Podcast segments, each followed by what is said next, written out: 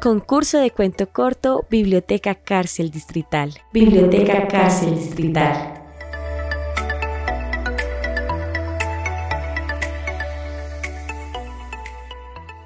Un experimento equivocado. Pabellón, autonomía.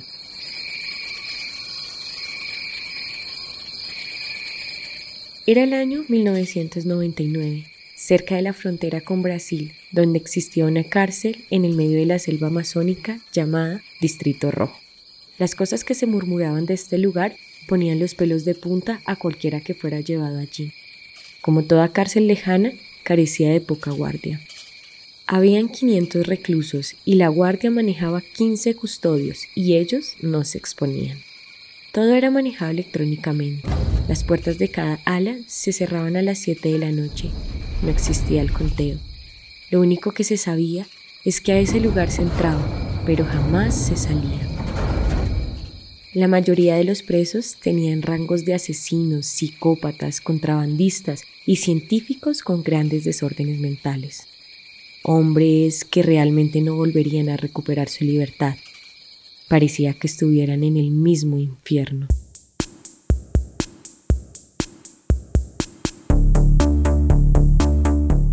Don Stanford tenía el rango de mayor y sobre él estaba la responsabilidad de la cárcel.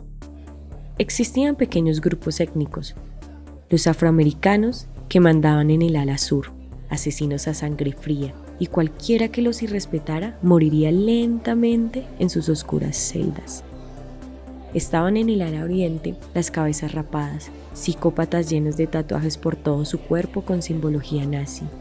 El que se atreviera a molestarlos era llevado hacia la doncella de hierro, un artefacto con forma de mujer, pero que en su interior estaba lleno de puntillas afiladas y al ser cerrado causaba una muerte lenta y dolorosa.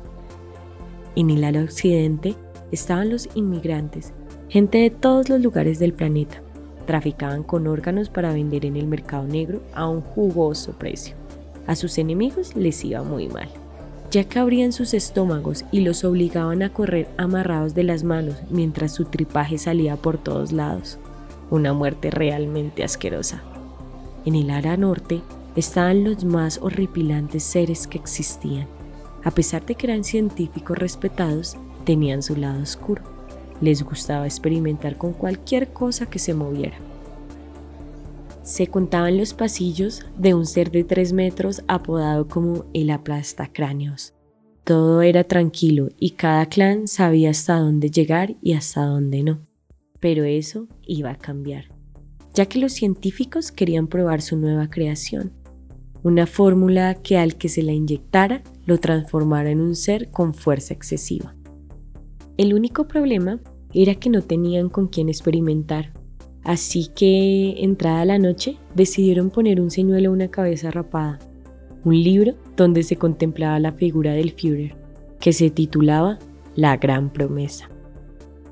Faltaban cinco minutos para las siete de la noche, ya casi cerrarían las puertas de la prisión, pero este nazi decidió ir a fumar, lo que sería su último cigarrillo en la esquina equivocada.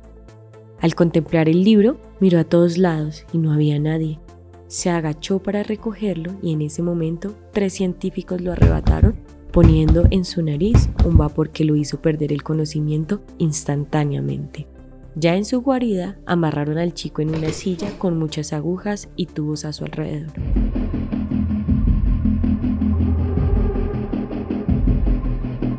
Era la hora de probar la fórmula en su conejillo de indias.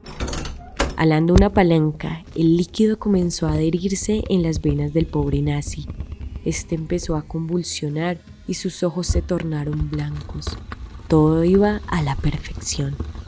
Pero al frente del laboratorio, en otra celda totalmente oscura, estaba el aplasta cráneos, encerrado.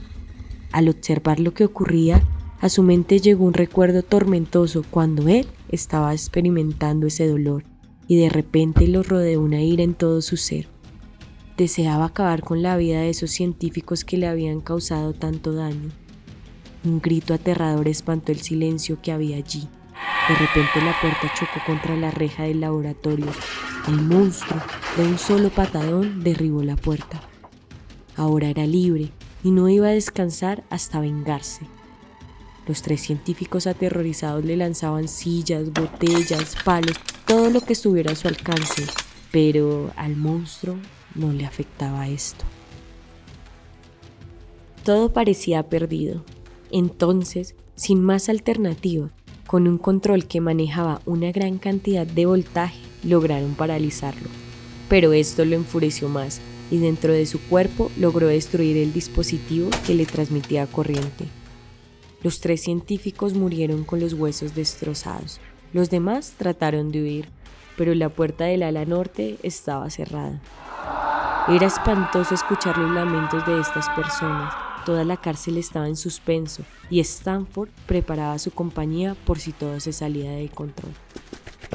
Bajaron al patio armados hasta los dientes. Lo que no sabían era que había una gran bestia fuera de control. Algunos científicos lograron esconderse y otros no tuvieron la misma suerte. El monstruo, ya en la puerta principal, trataba de derribarla, pues su sed de venganza no paraba. Stanford, al ver la situación, quedó paralizado, porque al frente de él estaba esa gran bestia que nunca había visto. No tuvo más alternativa que prepararse para disparar, ya que la puerta estaba a punto de caer. ¡Fuego! Gritó el mayor. Los sonidos de las balas eran ensordecedores, pero al fin la bestia cayó, llevándose consigo la puerta hasta el suelo. Se oyeron varios gritos de victoria. Eran los demás presos al contemplar la derrota del monstruo. La noche aterradora parecía llegar a su fin. Pero lo que Stanford y su compañía no sabía era que un nuevo ser estaba a punto de despertar.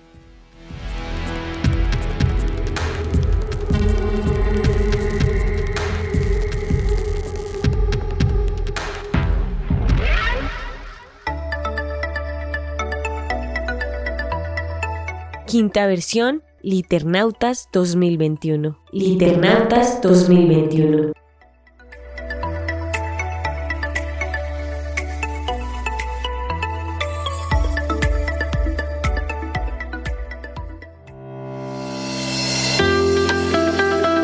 Esta es una producción para Radio Agalena de la Biblioteca Cárcel Distrital, de la Red Distrital de Bibliotecas Públicas de Bogotá.